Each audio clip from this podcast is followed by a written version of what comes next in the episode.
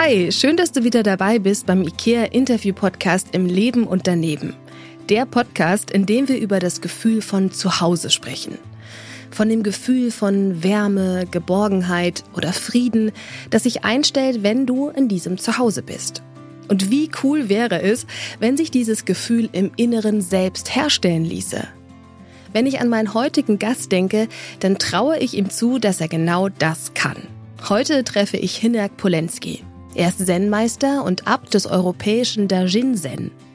Seit über 20 Jahren lehrt er Menschen, die Kraft der inneren Mitte zu aktivieren, Potenziale zu leben und auf sich selbst zu hören. Eine Schlüsselfähigkeit besteht bei all diesen Zielen darin, die eigenen Emotionen wahrzunehmen und, gerade die schwierigen wie Wut, Enttäuschung, Trauer oder Ärger, regulieren zu lernen. Ich will heute von ihm wissen, wie genau er das macht und welche Techniken helfen, zu der inneren Gelassenheit zu kommen und zu der unendlichen Kraft, die doch angeblich in uns allen stecken soll. Herzlich willkommen. Schön, dass du dir heute Zeit nimmst. Ich freue mich total auf das Gespräch. Willkommen. Ja, ich freue mich auch sehr. Und die Sonne scheint an beiden Orten. Wo bist du denn gerade? Ich bin im Zen-Kloster Buchenberg. Das ist bei Kempten am Alpenrand. Richtig cool. Wir wollen ja heute über das Thema schwierige Gefühle sprechen. Wie gehe ich damit am besten um und wie hilft da auch Meditation und, und das, was du im Kloster lehrst. Mich würde erstmal interessieren, wie bist du denn überhaupt dahin gekommen? Hattest du in deiner Kindheit schon einen Bezug zu Spiritualität oder Religiosität? Das finde ich interessant, dass du das so fragst. Das hat noch nie jemand gemacht, weil die meisten gehen mal davon aus, dass man irgendwann in der Teenagerzeit oder Studentenzeit dazu kommt. Das ist richtig. Ich war ungefähr sechs Jahre alt und habe mit meiner Schwester im Philosophengang in Kiel gespielt. So war ganz hübsch so. Die Sonne schien auch. Und plötzlich hat mich was übermannt. Ich hatte nur einen Begriff, der hieß großer Geist. Und es war unglaublich hell und schön und zutiefst ergriffen. Und das habe ich dann meiner Schwester erzählt. Und danach war mein Lebensweg sehr kompliziert und sehr schwierig. Weil dieses Transparente, dieses zutiefst Berührende hat mir so ein bisschen diese Ehrfurcht vor den Erwachsenen und was sie so meinen. Ich habe irgendwie gespürt, dass sie es gut meinen, aber das, was sie erzählen, einfach Quatsch ist, Unsinn und auch nicht dahin führt. Und ich habe auf einmal auch gesehen, wie unglücklich die alle sind. Mhm. Und das ist natürlich, wenn man das noch nicht mal in der Schule ist, sondern noch gerade so im Kindergarten, ja. das ist sehr schwierig. Ne? Das heißt, du hattest wirklich so ein transzendales Erlebnis oder wie würdest du das beschreiben? Ich habe das nie gewertet. Man könnte was dazu Aha. sagen. Ich habe das so in dieser Unschuld des Kindes gelassen. Ich wusste einfach nur großer Geist so, aber nicht irgendwie mhm. so religiös, sondern so ich und alles und alle und auch meine Schwester und die Tiere und da war so ein Rabe, der flog da so längs, erinnere ich noch. Alles nicht so intellektuell, zutiefst ergreifend. Ah, okay. Und was hat es dann mit dir gemacht? Wie ging es dann für dich weiter? Ja, schwierig, weil in der Schule, ich wurde ein richtig äh, schwieriger Schüler. Das heißt, ich habe die Lehre natürlich noch weniger ernst genommen und bin dann im Gymnasium schon nach der zweiten Klasse, nach der sechsten Quinta oder von der Schule geflogen und habe dann auf der Realschule weiter, damals gab es noch keine Gesamtschulen, leider, und bin den Weg weitergegangen. Aber es war sehr hölzern, weil ich wusste, was der Weg nicht ist. Ich wusste, was nicht richtig ist, aber ich hatte keine Alternative. Ich wusste nicht, was ist der Weg. Wie sieht das mhm, aus? Weil das System so eng ist und dann ja. gab es diesen einen Weg und der hat dir nicht gefallen, aber wenig Alternativen. Ja, und, und Deutschland ist schon eine sehr verspannte Republik, das muss man wissen. Und in der Zeit sowieso. aber ich hatte ein großes Glück weil mein Großvater und mein Vater haben sich so mit Yoga beschäftigt. Mein Großvater konnte Sanskrit. Und so war dann so mit 13, 14 bekam ich eine Idee und habe ein Buch gelesen, so 13, 14 von Suzuki, Die große Befreiung. Und da kriegte ich eine Idee. Vor allen Dingen war es mir wichtig, dass es hier nicht um Religion geht, also irgendwas zu glauben, was zu folgen, sondern dass es um einen selber geht. Aber diese Kombination von Spiritualität auf der einen Seite sozusagen als Kind und auch eine schwierige Kindheit, das will ich offen so sagen. Das war also war schon schwierig. Meine Eltern hatten es auch nicht leicht mit mir, ich auch nicht mit meinen Eltern leicht. Und da war das Thema auch Emotionen und Schmerz. Das war immer schon ein großer, sehr, sehr, sehr dominierender Ton in meiner mhm. Äh, Kindheit. Wie hat sich das denn bei dir geäußert, wenn du sagst, Du warst ein schwieriges Kind. War da Wut oder war da Rebellion oder wie hat sich das gezeigt? Auch da habe ich wieder ein bisschen Glück gehabt. Ich bin eher ein Nerd geworden. Also so eher so die Nerd-Kategorie. Also zumindest als Teenager. Und ich habe angefangen zu zeichnen. So kleine Bilder, die so eine Innenwelt versucht haben zu öffnen. Und dann haben mich irgendwelche Menschen entdeckt. Und mit 16 hatte ich eine Ausstellung in der Galerie. Und das ist wow. ein sehr wichtiger Punkt, über den ich auch noch mal reden möchte. Vielleicht auch für sehr junge Menschen.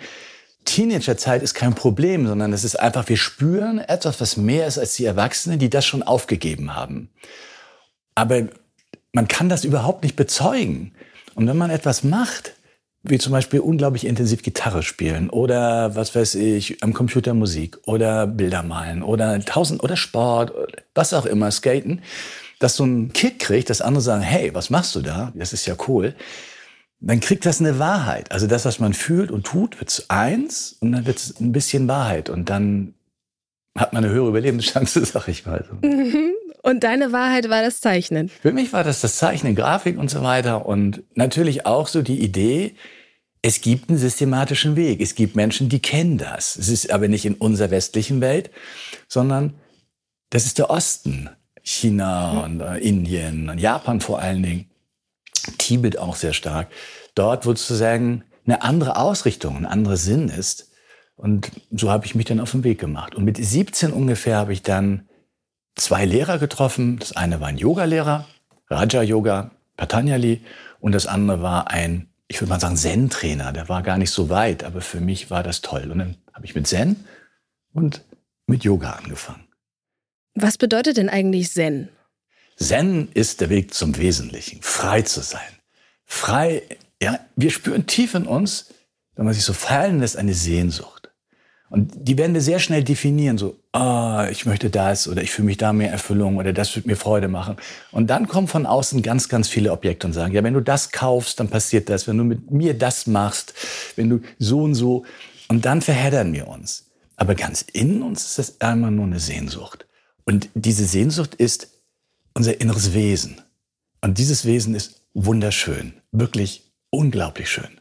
Und das zu öffnen in uns, das ist Zen. Und wie mache ich das? Durch Stille. Dadurch, dass wir in diesem Wahnsinn anhalten. Der erste Anhalten im Wahnsinn ist, dass wir den äußeren Wahnsinn anhalten. Das heißt, wir meditieren nicht in der Straßenbahn oder wir meditieren nicht, wenn wir reden, sondern erstmal an einem Ort, wo das einfach ist, wo es ruhig ist, wo mich keiner ablenkt und komme dann im Äußeren zu. Zweiter Punkt. Dann bringe ich den Körper in eine bestimmte Haltung. Da kommen wir nochmal zu reden, warum eigentlich so eine Haltung, nicht anders. Also der Körper kommt zur Ruhe, dann kommen die Energien, die Lebensenergien zur Ruhe und dann ist es sehr leicht für den Geist auch zur Ruhe zu kommen. Und dann erkennt der Geist, also du und ich, wir erkennen uns selbst. Mhm. Und das ist was ganz Wunderbares. Wie war das denn für dich, in diese Welt einzutauchen. Ich stelle mir das gerade am Anfang auch herausfordernd vor, weil vielleicht der Geist am Anfang sehr, sehr schnell ist und eben nicht so zur Ruhe kommt, wie du das gerade beschrieben hast. Kannst du das mal erzählen, wie der Einstieg war? Du hast schon recht, das war schon sehr schwierig. also dieser Zen-Lehrer, der war ganz streng und da sollte ich mich so einen halben Lotus setzen, hatte ich noch nie gemacht. Ich bin ja auch relativ groß und ich saß da eine halbe Stunde und hatte nur Knieschmerzen irgendwie habe ich dann trotzdem weitergemacht. Und Yoga, ja, das war am Anfang leichter für mich. Also Patanya Yoga ist ja Meditations-Yoga. Und es ist schon schwierig. Jetzt habe ich das Bedürfnis. Und sofort kommt irgendein Objekt. Das will ich aufstehen, das will ich das machen, das will ich mich kratzen, das will ich mich bewegen. Ich hätte jetzt gerne ein Stück Wasser, ich würde gerne Milky Way. Können wir nicht dies machen? Und da einfach anzuhalten. Einfach das auszuhalten.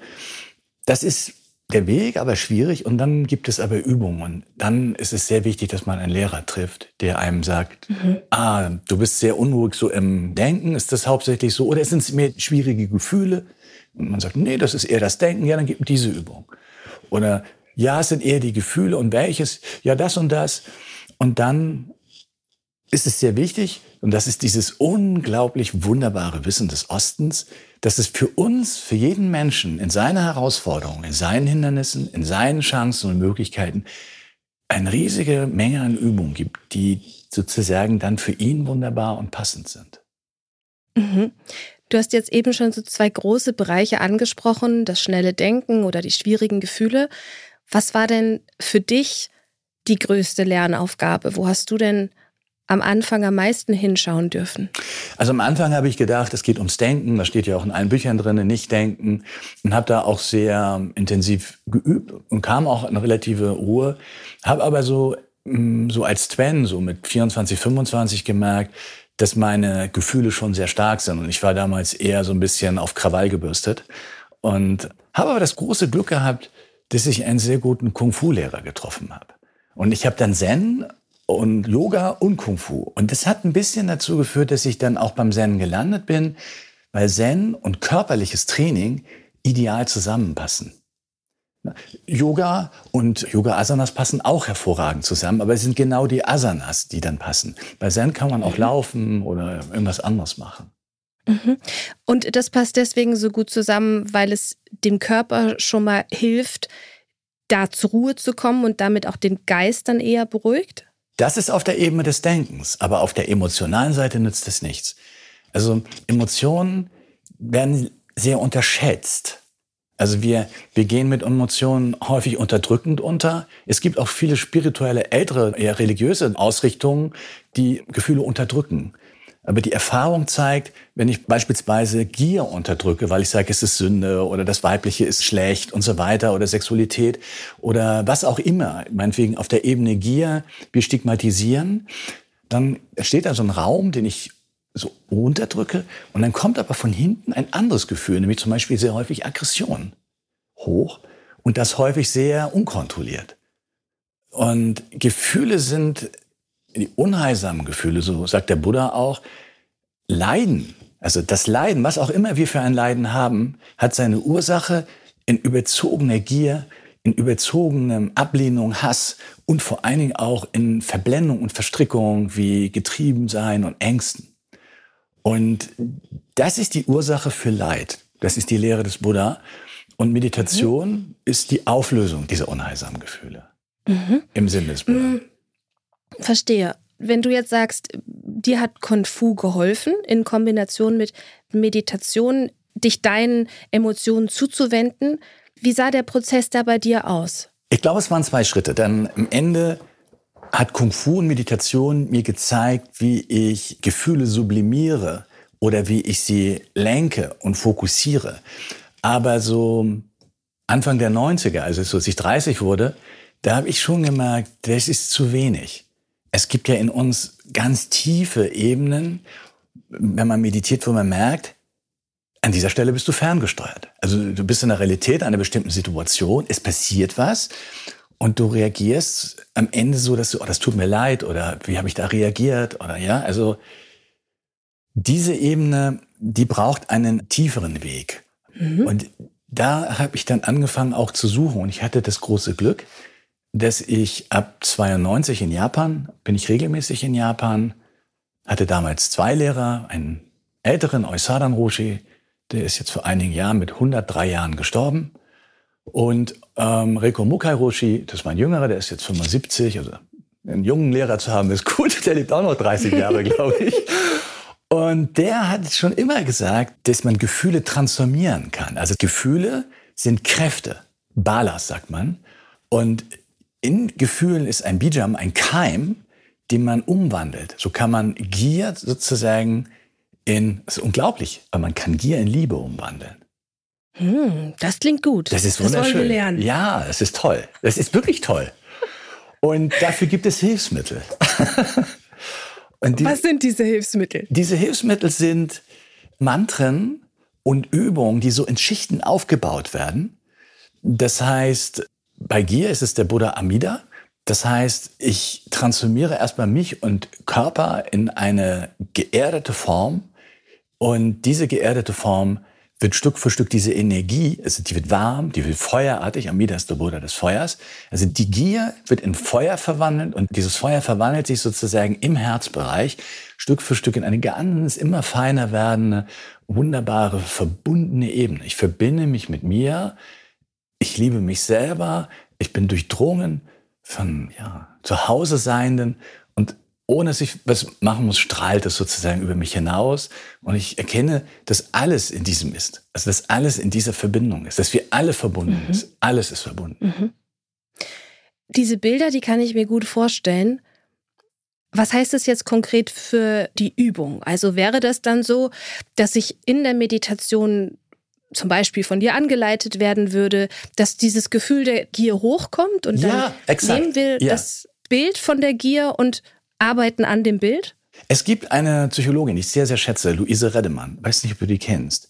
Und die hat auch mit einem ähnlichen System gearbeitet. Das heißt, es geht erstmal darum, ich würde mal ein anderes Beispiel nehmen. Ich nehme mal Aggression. Das mhm. ist leichter zu erklären. Das heißt, als erstes gehe ich in eine Übung, in dem ich meinen Körper spüre, Körperwahrnehmung.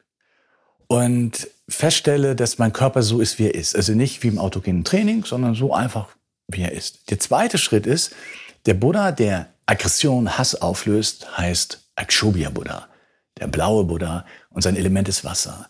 Und in dem zweiten Sadhana, in der zweiten Übung, also nachdem ich meditiere Körper, realisiere ich, dass 80 Prozent meines Körpers Wasser ist. Also ich selber, blau, Wasser, gehe in diese mhm.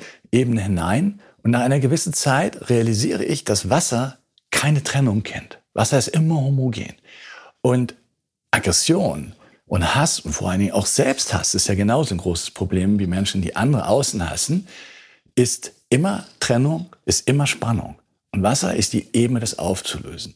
Das ist der erste Teil. Dann kommen die drei Geheimnisse. Das ist ein Mantra, eine Handhaltung und eine innere Ausrichtung. Diese Handhaltung ist wichtig, weil wenn ich das lerne Stück für Stück, kann ich im Alltag, wenn ich in so eine Situation gehe, diese Handhaltung übernehmen und gehe automatisch im Alltag in diese meditative Zustand, wo ich gerade da oder jetzt reicht's aber so oder ja. Und mit dem Mantra zusammen öffne ich denn diesen Rahmen. Das lerne ich. Das mhm. ist der dritte Teil. Jetzt kommt der vierte, und das ist den du eben angesprochen hast, der ist sehr wichtig. Jetzt habe ich einen geschützten Raum und in dem gucke ich mir alle Formen von Aggression, an Ablehnung, Selbstablehnung, andere Ablehnung an und merke auch, dass auch schwierige Themen sozusagen dort einen Raum haben. Es gibt Grenzen, ganz sicherlich, also die Grenze vor uns sind schwere Traumatisierung oder dissoziierte Traumata. Das ist eine Ebene, dann ist der Psychologe der richtige Ort. Und deswegen haben wir auch sehr viel Zusammenarbeit mit Psychologen stark auch mit Somatic Experience in dieser Richtung. Und in diesem geschützten Raum darf ich jetzt dieses Gefühl aktiv öffnen. Ja, ob das jetzt Gier ist oder ob das Hass ist oder auch schwieriges Gefühl Angst. Auch da gibt es so eine Ebene. Mhm. Solange bis ich alles an diesem Gefühl sehe, ich mache damit gar nichts. Es ist nur da, alles, was da ist. Und der fünfte Teil ist dann, dass ich das mit dem Mantra abschließe. Hm. Das heißt, es gibt wirklich für solche schwierigen Gefühle, wo wir oft die Tendenz haben, die eher verdrängen und unterdrücken zu wollen, bei euch so eine Art Baukasten, wo ich sagen kann, okay, für die Aggression habe ich jetzt, ich vereinfach's mal, den Wasserbuddha, für die Gier habe ich hier den, den Feuerbuddha und für die Angst, welchen Buddha haben wir da? Luftbuddha. Okay. Grün. Den Luftbuddha. Amogassi. Das heißt, Okay, es gibt wirklich konkrete Übungen, die dann zu den entsprechenden herausfordernden Gefühlen passen. Das Faszinierende ist, es gibt eine buddhistische Psychologie. Es gab eine riesige Universität, das ist Nalanda, viertes, fünftes Jahrhundert ist sie gegründet worden. Ich weiß nicht, eine Million Bücher waren damals, 10.000 Studenten. Und es war eine riesige Universität, interdisziplinär. Und die haben diese Ebenen entwickelt. Und nach der Zerstörung dieser Universität haben die Tibeter also der tibetische Buddhismus, haben dieses System weiterentwickelt. So, mein Lehrer hat mir das, mein japanischer Lehrer, in Japan gibt es auch so eine Form, die heißt Jingon Shu, also da ist auch dieses System drinne. Aber ich fand es so faszinierend, dass mich dann mein Weg auch nach Nepal geführt hat zu meinem Freund Saknak Tenzin Rinpoche. Und ich lerne das auch bei Geshe Samten Rinpoche, das ist ein anderer Freund von mir, der, ja, ich würde schon sagen, auch mich belehrt und ich mit großer Freude seinem Weg folge, der das sozusagen öffnet. Und auch hier regelmäßig cool. Gast im Kloster ist und diesen Weg auch verstärkt. Du hast es eben am Rande gesagt, auch für die Angst gibt es bei euch eine Lösung. Wieso ist es da der Luftbuddha? Das ist eine interessante Frage. Luft ist sozusagen Raum, ja. Und man kann sagen, Bewusstsein ist Raum, ist Weite. Und Angst ist das Gegenteil von Bewusstsein, ist Enge. Angst ist immer eine unendliche Enge. Das heißt, aus der Enge eines Hass kann eine Enge von Angst entstehen. Aus der Enge von Angst auch wieder eine Enge von Hass. Das ist so. Und Luft ist das Element, das am freisten ist, das sich bewegt. Und so eine Vorebene. Es gibt noch ein Buddha des unendlichen Raums, Bharachana. Aber die Ebene der Luft ist genau die Ebene, die einen Raum, die Enge sozusagen in uns sozusagen öffnet und weitergibt. Und das Interessante ist, der Buddha des Luftes ist sozusagen auch der Buddha des Handelns. Ja, es ist der Karma, also er gehört zur karmischen Familie an, Amoghasiddhi. Und er ist auch der Übergang zur grünen Tara, die sozusagen dann dieses karmische Wirken in Aktivität bringt. Und das passt deswegen auch so gut zur Angst, wie ich sie kenne, weil Angst uns ja oft in Vermeidung fesselt. Unheimlich, ja. Genau. Mhm. Und kannst du uns da noch mal so ein bisschen anleiten, was, was helfen würde, das Bild zu transformieren, also von der Enge zu der Luft zu kommen? Mhm. Der entscheidende, wirklich wichtige Schlüssel. Und es gibt ja, darf ich ein bisschen den Bogen ein bisschen größer spannen? Klar. Einerseits ist es so, dass es zurzeit eine unglaubliche Ausdehnung von Meditation gibt. Und darüber bin ich unglaublich glücklich. Denn als ich vor 30 Jahren angefangen habe, war das eher noch exotisch. Also Millionen, aber Millionen Menschen meditieren. Das ist, also auch allein in Deutschland sollen ja angeblich 20 Prozent der Menschen sich mit diesen Dingen beschäftigen. Ich nenne das mal säkularisierte Meditation. Und die hat den Vorteil, die ist sehr niederschwellig, aber sie hat häufig das Problem, ich höre plötzlich wieder auf und es bringt doch nicht so viel. Es war am Anfang ganz toll. Also die Nachhaltigkeit. Und der große mhm. Und äh, ganz kurz, damit wir von dem Gleichen sprechen, mit niederschwelliger Meditation meinst du, dass ich zum Beispiel jeden Tag meine zehn Minuten meditiere oder mit einer App oder dass ich mir einen Timer stelle, dass das für mich zu so einer kleinen Routine geworden ja, ist? Ja, würde ich sagen. Und man meditiert vielleicht auch, weil man eine Funktion hat, also sich selbst optimieren möchte oder irgendetwas mhm. auflösen möchte. Und das ist vollkommen legitim und vollkommen richtig. Mhm. Aber der Punkt, dass ich spreche jetzt mal für Zen oder ich spreche mal für Buddhismus. Die Essenz des Zen-Buddhismus ist die Auflösung von Leid. Oder wie der Dalai Lama sagt, es ist der Weg zum Glück. Oder es gibt keinen Weg zum Glück. Glück selbst ist der Weg, ne? weil wir es immer sind. Und der Punkt, wie komme ich in diese Nachhaltigkeit? Und gerade das Thema Angst funktioniert in diesem Kontext nicht mehr. Weil ich sitze und meditiere im Geist, im Ich, in der Vorstellung. Und das ist auch erstmal richtig. Die Vorstellung kommt zur Ruhe, ich komme zur Ruhe. Aber wenn ein Schmerz in mir ist, der ist so stark, dass ein Gedanke da überhaupt nicht rankommt. Also wenn man Liebeskummer hat, dann dreht es immer, warum hätte ich jetzt die SMS gestern noch geschrieben, dann wäre das und das. Und das denkt man den ganzen Tag. Und man kann denken, was man will. Und das ist ein starkes, sehr, sehr schmerzhaftes Gefühl. Aber es gibt etwas, was noch stärker ist. Mhm. Und das ist unser Körper. Obwohl der sich in dem Moment oft so schwach anfühlt. Ja, aber schau mal, wenn du in einem Zustand von Angst wärst und da ist ein Schmerz und plötzlich passiert etwas unglaublich Unwahrscheinliches. Ja, du guckst meinetwegen aus dem Fenster auf die Straße, du rutschst aus, stürzt aus dem Fenster raus, ja, das ist mal eine sehr, sehr starke Ebene des Körpers und fällst auf meinetwegen zufälligerweise auf einen großen Haufen irgendwas, was harmlos ist. Also auf meinetwegen mhm. auf einem Heuhaufen dann passieren zwei dramatische Erleben. Der Körper wird komplett erstmal alle diese Gefühle und alle diese Gedanken ausschalten und ist nur noch beschäftigt mit Sturz, Überleben.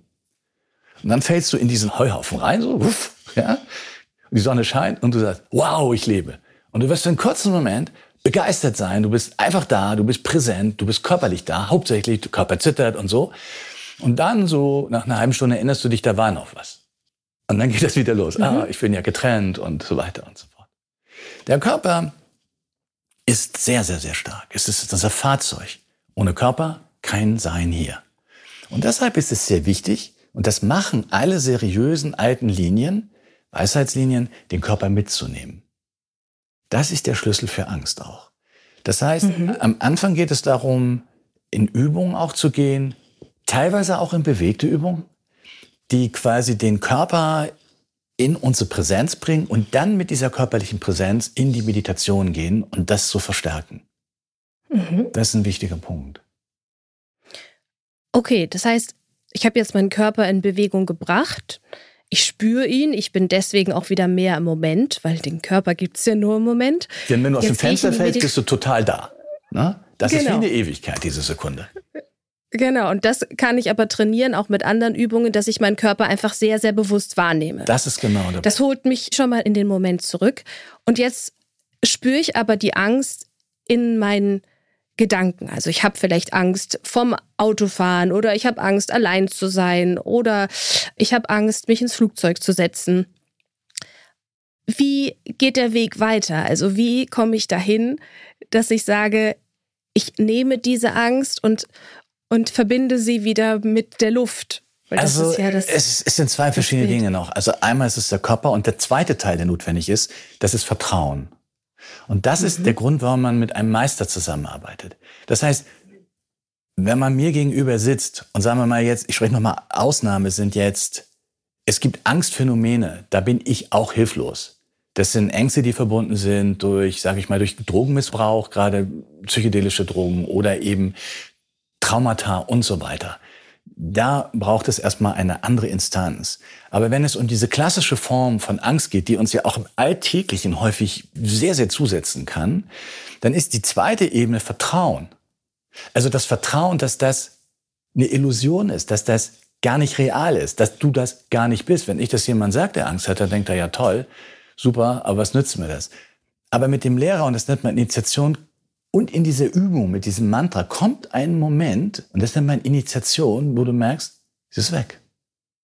Wow. Hm. Und dann übst du zu Hause und ersten, zweiten, dritten Tag funktioniert es nicht. Und beim vierten merkst du, wow. Oh, das ist aber schön, das funktioniert. So. Hm. Das ist das Vertrauen, also Körper und Vertrauen. Das sind die beiden Ebenen. Und die dritte ist dann, dass man ein Mittel, ein Fahrzeug hat, ein Medium wie ein Buddha, ein Mantra, eine Übung, eine bestimmte Form der Meditation, die das dann in eine Routine bringt, wie eben Autofahren lernen, ja, und die dann sozusagen Stück für Stück dein Leben weiter öffnet.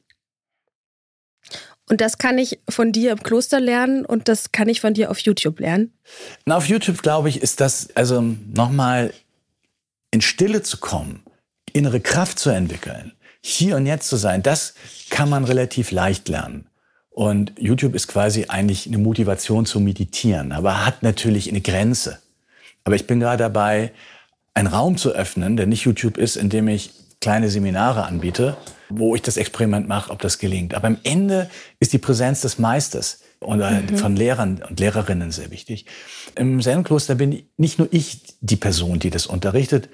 So, das heißt, Verena und Konstanze, zwei ganz großartige Senseis, also Lehrerinnen, sind beide übungspsychologisch geschult. Die vermitteln auch in diesen Seminaren diesen Weg. Also es ist ja eine Selbsterfahrung. Das Entscheidende ist, dass ja. ich das ohne Meister, ohne jedem hinkriege. Und so entsteht ein Raum von Vertrauen, körperlichem Sein und dann braucht es die Erfahrung auch in meiner eigenen Praxis so. Hm, verstehe. Hast du Erfahrungswerte, wie lange ich das lernen muss, zum Beispiel in der Form von einem Seminar bei euch, dass ich dann wirklich für mich auch in diese Nachhaltigkeit komme? Ich hatte eine Olymponiken. Und die war hier auch einfach so ein bisschen um, um Kraft und Energie. Und die ist in die Buddha-Halle gegangen. Und ich habe ihr eine kleine Idee gegeben. Es hat ungefähr zehn Sekunden gebraucht. Sie war vollkommen in diesem Zustand und ist da zwei Stunden sitzen geblieben.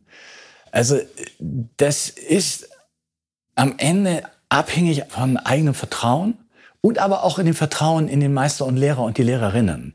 Also da muss die mhm. Chemie stimmen. Es ist aber auch, wenn ich eine Therapie gehe, muss ja auch die Chemie ja. stimmen, ne? Da musste ich auch gerade dran denken, ja. Genau, und äh, das ist der Punkt. Und mhm. das heißt, es kann sehr schnell gehen, es kann aber auch lange dauern. Mhm. So. Aber es gibt immer einen Punkt, wenn es relativ lange dauert, wo ich auch sage, gibt es Gespräche, wo man feststellt, in der Kindheit ist eine Situation mit der Mutter und so weiter, wo man dann sagen muss, da braucht es nochmal ein Sidechain. Das heißt, hier ist eine Therapie wichtig. Das wäre begleitend, glaube ich, sehr sinnvoll. Mhm. Aber in der Regel geht es schon, diese Seminare dauern sieben Tage und da macht man schon die Erfahrung. Also mhm. dieses Berührtsein, so. Mhm. Diese innere Qualität. Manchmal ist es noch gar nicht so, dass man, ich habe jetzt Angst und erlebt, dass sie sich auflöst, sondern man ist einfach in diesem Session-Seminar und erlebt plötzlich eine unglaubliche freudvolle Helligkeit in sich. So merkt, wow, das bin ich. Und das ist dieses mhm. kleine Vertrauen, das so in kleinen Stücken sozusagen zu größeren und immer größeren und festeren Schritten wird. Mhm. Du hast es einleitend so schön gesagt, wir wachsen ja viel mit dem Gedanken auf, dass ich dieses schöne Gefühl mir erkaufen kann, dass ich das bekomme, wenn ich vielleicht in dem schönsten Hotel auf den Malediven bin oder oder oder. Wenn ich dann merke, dass ich diesen Zustand in mir selbst erzeugen kann, ist es dann so, dass ich von diesen Reizen befreit bin? Ja, ich würde sagen, das ist das Blasphemie, es wäre schade. Weißt du, es, klar, es gibt gerade so in konservativen buddhistischen Kreisen, es ist eine Askese und Kasteiung und Entsagung und so. Ich mhm. bin vom Herzen her ein großer Freund dieser alten Tradition der großen Mutter, der Erde, der Fülle, des Seins. Es hat einen tiefen Sinn, dass wir hier sind. Und die Welt ist schön. Und wenn wir erkennen, dass die Natur schön ist und dass die Dinge verbunden sind, dann werden wir sie mehr schützen, denke ich, als wenn wir uns zurückziehen und sagen, äh, ich brauche nichts mehr und sitze jetzt in meiner Hütte und äh, die nächsten 30 Jahre. Was man machen mhm. kann, also ist auch kein schlechter Deal. Wenn man in diesem tiefen inneren Einheit sitzt, braucht man eigentlich nicht viel. Auf der anderen Seite ist die Frage, warum bin ich hier? Was bedeuten Menschen? Mhm. Und Zen-Buddhismus ist Mahayana, das heißt, allen Wesen zu dienen und nicht sich und Paar. Und ich interpretiere es eben so, dass man möglichst viele Menschen und viele Wesen erreicht. Ne? Und sein Leben dementsprechend auch genießen darf mit den Unbedingt. Dingen, die für einen selbst schön sind, ja. aber eben im Einklang mit, ja, mit dem Schutz oder mit der Achtung der Welt und der Menschen und der Umgebung, die da alle drauf sind. Ich habe dich eben sagen hören, so habe ich zumindest verstanden, dass die Aufgabe von Zen ist, das Leiden aufzulösen. Mhm. Welche Rolle spielen denn dann die schwierigen Emotionen in diesem Prozess? Die fügen uns ja erstmal sehr viel Leid zu. Warum ist es wichtig, dass ich diese schwierigen Gefühle habe? Diese Gefühle sind eine Chance, aus meinem durchgeknallten Größenbahn, also wenn man jung ist, denkt man, einige, man ist unsterblich und ewig und alles geht und super. Oder umgekehrt, ich bin total klein und ich krieg nichts auf die Reihe und so weiter. Das sind Gegensätze, aber es geht um das Gleiche. Ich sehe nicht, wer ich wirklich bin. Und ich glaube, in der Zeit, wenn man Twen ist, gibt es irgendwann einen Bruch. Das erste Problem mit Beruf oder man fliegt irgendwo an der Uni bei einer Klausur durch oder plötzlich trennt sich jemand. Oder aber eben auch äußere andere Dinge, die uns, sagen wir mal, in Schrecken versetzen und uns klar machen, dieses Leben ist begrenzt, wir sind sterblich, wir empfinden Schmerz und sich die Frage stellen, was geht's hier eigentlich? Was ist der Sinn? Worum geht's hier eigentlich? Das ist die Kernfrage mhm. und dazu braucht's eine Reife. Und das heißt, die Gefühle, die helfen mir, dahin zu schauen, die sind so ein bisschen wie, wie so ein Warnsignal oder wie so ein innerliches durchgeschüttelt werden, so beschäftige dich damit, schau dahin. Ja, weil am Ende sind sie keine Feinde. Also diese krassen Gefühle sind das Interessante, wenn man in Meditation geht. Sagen wir mal, ich nehme Angst. Ich habe Angst zum Beispiel davor, dass ein bestehender Krieg sagen wir mal, ausartet und äh, eine atomare Katastrophe wird oder ich habe Angst vor etwas Berechtigten auch vielleicht. Dass ich vielleicht meinen Traumjob verliere und so weiter. Und es beschäftigt mich. In der Meditation, also wie ich die auch beschrieben habe, wenn wir in die Tiefe gehen, das Erste, was mit dieser Angst passiert, ist, dass sie das Objekt verliert. In einer gewissen Tiefe, die ich vorhin beschrieben habe, dieser vierte Schritt, da ist sie nur noch so da. Das ist sehr faszinierend. Mhm. Sie ist nicht mehr, ich habe Angst vor das und so, sondern sie ist nur Angst, pur. Also Spannung, Enge, so dieses, ja, so pur. Und das ist ein Punkt, wo wir erkennen, dass Angst nicht oder unheilsame Gefühle nicht zwingend auf Objekte aufgesetzt sind, sondern dass sie darunter mhm. liegen. Wenn wir also durch beispielsweise, ich nehme mal was ganz Schreckliches, eine Mutter sagt zu ihrer Tochter, wenn du nicht geboren wärst, hätte ich deinen scheiß Vater nicht geheiratet. Und diese Ebene gibt's die ganze Zeit. Und das erzeugt ja in diesem Kind ein Gefühl, dass es fast nicht aushalten kann. Und das ist ein unheilsames, zu tiefes, sagen wir mal, Selbstzweifel-Ebene. Und dieses Kind ist jetzt 24 und diese Selbstzweifel eben, die ist erstmal ohne Objekt. Die sucht aber die ganze Zeit Dinge. Die 24-Jährige ist total erfolgreich in X. Alle sagen super. Sie denkt, nee, das war doch gar nichts und die und die ist viel besser. Das ist sehr wichtig zu wissen. Das heißt, der Kern ist nicht auf die Objekte ohne unheilsame Gefühle zu gehen, sondern auf das unheilsame Gefühl in seiner puren Form. Dann mhm. haben wir auch den Schlüssel, diese Ebene zu transformieren. Das heißt, ich kann auf der Alltagsebene für mich diese Trigger wahrnehmen. Also ich, ja. ich sehe zum Beispiel, dass ich unzufrieden bin, obwohl ich Erfolg habe. Und dann besteht aber die Lernaufgabe darin, es erstmal dieses Gefühl von der Situation zu lösen? Ja, nee, das wäre geil, wenn das so leicht ginge. Ja, es braucht, es braucht eine Training. Dann kann ich, wenn ich dieses Training gemacht habe, dieses Mantra benutzen.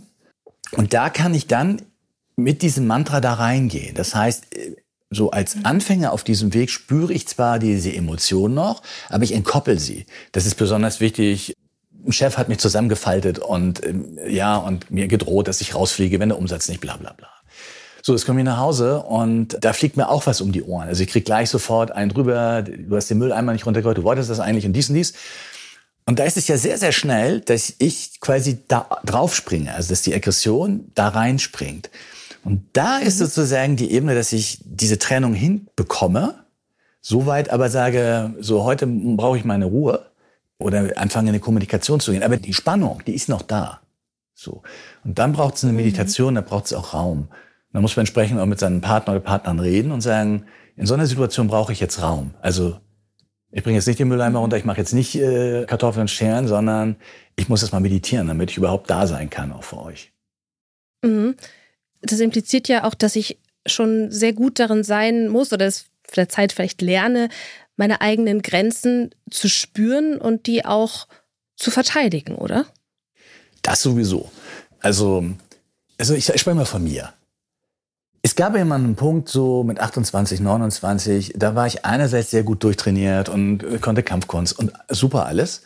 Aber ich habe mich selber teilweise in meiner Art und Weise, in meiner leichten Agro-Art, selber nicht mehr ausgehalten. Also ich fand mich selber zum Kotzen. Ich fand mich selber irgendwie scheiße, aber nicht so bedenklich, dass ich jetzt Selbstzweifel habe, sondern ich habe eine, Alter, habe ich gesagt, so kannst du nicht durch die Welt laufen.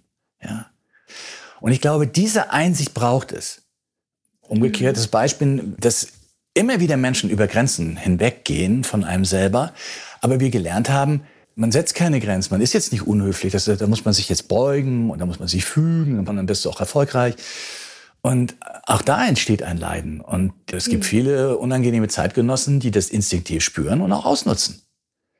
Und da kommt auch ein Punkt, wo man jetzt, jetzt reicht. Also es ist quasi, man spürt ein Leid in sich selber und merkt, das will ich nicht mehr. Das ist dieser Entscheidungspunkt. Wenn ich den nicht habe, dann nützt die Meditation auch nichts. Also mhm. wenn jemand hier ist, sagt, ich habe Angst, aber irgendwie will ich sie doch behalten, weil es ist ja was Vertrautes. Ja, du weißt ja auch, wie, wie schrecklich das ist, dass man etwas Schlimmes erlebt hat in der Kindheit und das im Erwachsenenwerden weiter am Leben erhält in Partnerschaften. Diesen kleinen Punkt muss es schon geben. Also ich leide an mir. Mhm. Welche Rolle spielt körperliches Leiden dabei kann es auch so weit gehen, dass ich wirklich Krankheiten entwickle aufgrund, dass ich meine eigenen Grenzen überhaupt nicht verteidige? 100 Prozent. Also ganz, ganz hundertprozentig. Wenn die Seele in uns selber keinen Raum bekommt, dann stirbt der Körper. Also psychosomatische Erkrankungen sind nicht nur, sag ich mal, bedingt durch irgendwelche Situationen, sondern schon auch bedingt durch den Gesamtzusammenhang, wie ich im Leben stehe. Mhm. Und dementsprechend gibt es erstmal leichtere psychosomatische Krankheiten wie Migräne oder Bandscheibenvorfall oder Verdauungsgeschichten. Aber es eskaliert in immer schwerwiegendere Ebenen hinein. Ich bin persönlich der Meinung, dass Krebs auch eine solche Dimension haben kann. Ja. Hm. Als Folge von, ich habe ganz lange nicht auf mich gehört. Ich habe ganz lange mich nicht mit meinen Grenzen beschäftigt und deswegen werden die Signale des Körpers immer intensiver. Ja, so würde ich das ja. Auf jeden Fall, ja. Hm. Jetzt haben wir uns ganz viel so die eigene Innenperspektive angeschaut. was machen wir denn damit, wenn wir sehen, dass es anderen Menschen schlecht geht? Wenn wir sehen, dass, dass vielleicht Partner und enge Freunde von ganz intensiven, schwierigen Gefühlen übermannt werden? Gibt es da auch eine Art, eine Stütze zu sein? In zweierlei Hinsicht. Und das muss man sehr gut unterscheiden. Das erste ist, dass wenn ich auf diesem Weg bin und selber gerade dabei bin, das zu erfahren und vielleicht auch das erste Mal das erfahren habe, dass ich ein sehr starkes Gefühl, ich nehme mal noch mal ein ganz anderes, so getriebene Unruhe. Man macht alles Mögliche und toll und alle sagen, hast du es gut gemacht und man ist schon beim nächsten. Man, man registriert auch nicht, man freut sich auch gar nicht über das, was um einen herum passiert. Dass man merkt, hey, ich komme auf einmal in eine Ruhe hinein und ist das toll, dass man dann nicht sofort rumläuft und sagt, ich unterrichte das und mache jetzt Meditationsklassen und gehe ins Internet, sondern der Buddha sagt, erst musst du dich selber retten. Und wenn du verstanden hast, was das bedeutet, dann erkennst du den Sinn von dem, dass du dich selber gerettet hast, nämlich alle Wesen zu retten. Das ist ein Zweiklang, aber man kann ihn nicht umdrehen. Das heißt, mhm. am Anfang, in dem ersten Teil, sind wir da. Das ist Mitgefühl. Aber wir müssen sehr vorsichtig sein, mit irgendwelchen Patentrezepten rauszugehen. Aber wenn ich etwas gelernt habe, eine Methode, wie jetzt mit den Dhyani-Buddhas, es gibt ja noch viele andere Methoden, Gefühle zu transformieren, dann ist es meistens auch so, dass man dort lernen kann, Lehrerin zu werden oder Lehrer und entsprechend erkennt, okay, das ist jetzt meine Aufgabe und das ist meine Vision. Meine Vision ist, dass ich den Menschen zeigen möchte, dass die Gefühle und das Leid, was sie spüren, nicht Gott gewollt ist und unveränderbar charakterfest. Das ist ein Dogma unserer Zivilisation sondern dass wir uns transformieren können in wunderbare Wesen. Alle Menschen, wirklich alle. Mhm. Ganz oft begegnen Menschen anderen Menschen, denen es sehr schlecht geht, mit so einem Gefühl von oder mit einer Haltung von Mitleid anstatt von Mitgefühl. Du hast jetzt nämlich ne, auch gerade von Mitgefühl gesprochen. Was ist denn für dich der Unterschied? Naja, wir neigen ja dazu, entweder uns zu erniedrigen oder zu erhöhen. Und Mitleid ist natürlich so, man erhöht sich auch gleichzeitig. Ich erkenne nicht, dass das Leid des anderen auch meins ist. Also jemand sitzt als Bettler und hat meinetwegen nur ein Bein und äh, was weiß ich, ist so ein klassisches Beispiel. Das kann mir ja in drei Minuten auch passieren. Ich gebe die Straße peinlich und werde vom Bus angefahren und also ist auch mein Bein ab. Und Mitgefühl ist, dass ich verbunden bin. Ich muss auch nicht im Mitgefühl an eine bestimmte Person rein und mich da wieder aufopfern, was häufig auch Programme sind, sondern ich sehe, was kann ich tun und tue es. Und manchmal kann ich einem mhm. einzelnen Person dienen, manchmal kann ich einer großen Gruppe, mal einer kleinen Gruppe dienen. Angemessenes mhm. Handeln, verbunden mit allem. Wie unterscheide ich denn, ob ich jemandem diene und ob sich da eine ungesunde Abhängigkeit entwickelt? Hm, das ist ein schwieriger Vogel. also man erlebt, es ist natürlich in allen Formen von Beziehungen, die man hat, ist Verstrickung. Das muss man wissen und äh, achtsam sein. Auf der anderen Seite ein Hauch von Verstrickung sollte man sich auch als Meister oder Lehrer oder Lehrerin gönnen, denn die Welt ist ja auch verbunden und es hat einen Sinn, dass es andere Menschen gibt. Und es geht nicht darum, ich bin von allen frei, ich brauche euch alle nicht mehr. Dienen, das schönste Dienen ist, dass man dient durch das eigene Sein. Das ist, wenn ich in einem Leben lebe, das ein glückliches Sein ist, ein friedvolles, friedvoll meine ich jetzt, ich meine nicht Konzepte, ja. Also ich bin äh, friedvoll, aber nicht so, wie anderes erwarten. so, oder liebevoll, aber nicht so, wie anderes erwarten. Das ist Wurst, was andere sagen, sondern es ist, ich stehe morgens auf und das Erste, was ich fühle, ist ein, eine liebevolle Verbindung und eine Freude.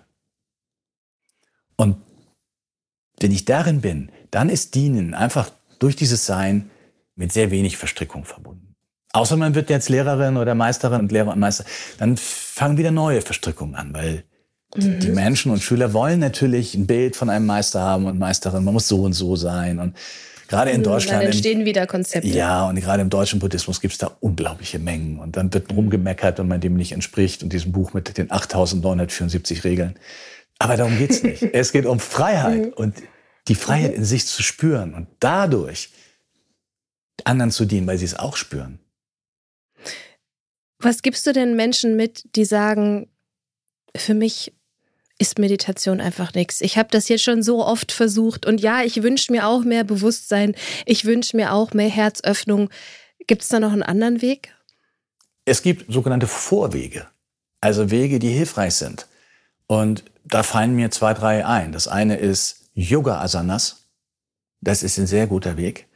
Oder eben mhm. ein friedvolles Kung Fu, also das nicht jetzt auf Prügelei ausgerichtet ist, sondern eher auf ein Do, also die innere Form.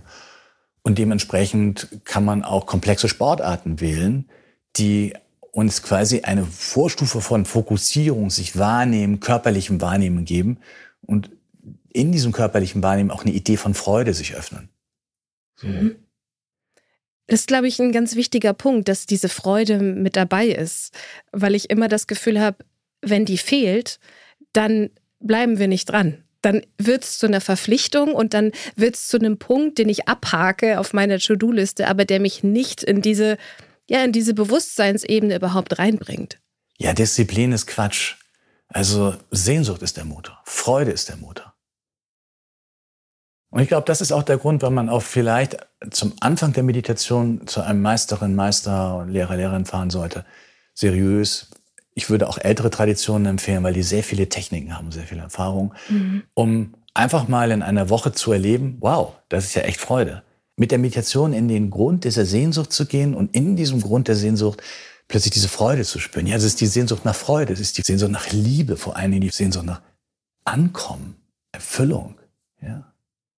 Wie sieht denn dein Alltag aus, wenn du das für dich lebst? Also wie viele Stunden meditierst du, dass du sagst, ich bleibe in Verbindung, ich gehe in diese Herzöffnung. Ich denke gerade so an, an meinen Alltag und wie viel Zeit ich mir dafür nehme. Aber wie sieht es aus, wenn man wirklich sein Leben dem gewidmet hat? Also mein Alltag fängt damit an, dass ich immer versuche, siebeneinhalb Stunden zu schlafen. Und nicht, wie das Gerücht ist bei Zen-Mönchen, äh, dreieinhalb. Das machen wir nur auf Sessions. Und jetzt kommt ein sehr wichtiger Punkt. Wenn ich aufwache in der Sekunde, gehe ich sofort in eine Ebene, also von alleine öffnet sich ein Mantra. Und das entspricht der Ebene, manchmal wacht man auf und hat geträumt, ist eher verspannt oder man hat irgendwie eine gierige Ebene oder eine ängstliche Ebene oder so. Und automatisch geht es dann in eine Mantra-Ebene, die quasi diesen Raum in die Weite bringt. Das ist der erste Schritt. Das kann man trainieren. Mhm. Also aufwachen. Und hast du da ein bestimmtes Mantra, was du dir sagst? Ich habe ein Repertoire ungefähr von, ähm, ich würde sagen, 18 verschiedenen Mantren für verschiedene Situationen, die sich von alleine öffnen. Okay. Und dann ist der nächste Schritt sozusagen nach Bad und Tee und so Wasser aufsetzen. Setze ich mich einmal hin. Früher habe ich zeitlich gesessen, drei Stunden am Tag. Heute meditiere ich eigentlich nur viermal am Tag, aber die Zeit ist nicht mehr relevant, sondern die Qualität. Das heißt, ich meditiere das erste Mal, wenn ich mich auf ein Bänkchen setze oder auf eine Matte, auf ein Kissen, dann setze ich das mit dem Aufwachen fort, aber ohne Mantra. Das heißt, ich wache auf, ich spüre irgendwo eine Energie und es öffnet sich ein Raum von liebevollem Verbundensein. Dann setze ich mich dann nach Badezimmer dorthin und gehe in diesen Raum des liebevoll Verbundenseins. Dann tut man alle möglichen Geschichten, die so anliegen. Und dann kommt die nächste Meditation und das ist die Teewasser-Meditation. Also ich setze Teewasser auf, bereite Tee vor und gehe dann in eine sehr, sehr klassische Form der gegenstandslosen Meditation des Zen, die für mich auch eines der schönsten Formen ist, die ich, das ist großartig. Aber es ist Qualität. Und danach trinke ich einen Tee. Und dann beginnt der Tag. Das heißt, was liegt an? Das heißt, der Tagesablauf ist nicht immer gleich. Mal habe ich ein Session sieben Tage, dann meditiere ich mit Freunden oder ich schreibe ein Buch oder ich telefoniere oder sitze hier. Mhm. Und danach kommt irgendwann noch eine weitere Meditation. Und das ist eine sehr geerdete, weibliche, verbundene, wunderschöne Form, die ich von meinem Lehrer habe. Das sind sozusagen meine Kernpunkte. Und abends sitze ich eben auch noch einmal so free. Einfach so. Mhm. Das sind meine vier Meditationen. Ist es das, was für dich das Gefühl von zu Hause ausmacht? Ja.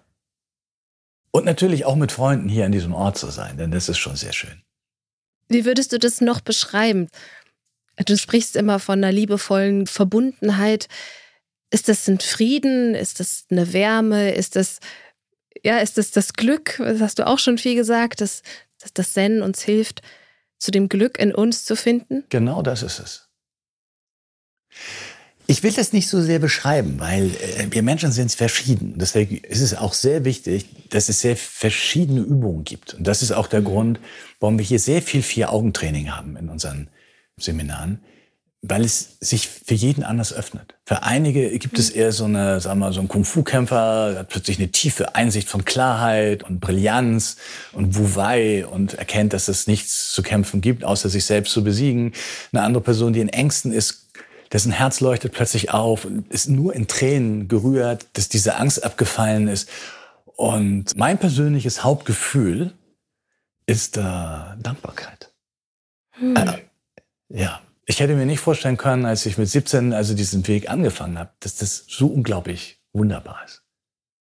So. Und so hat jeder eine eigene Geschichte und sozusagen auch eine eigene Form von Freiheit, die sich ihm öffnet. Und deshalb sollte man das nicht zu viel beschreiben. Ich kann nur hm. zusammenfassend sagen, es ist wunderbar.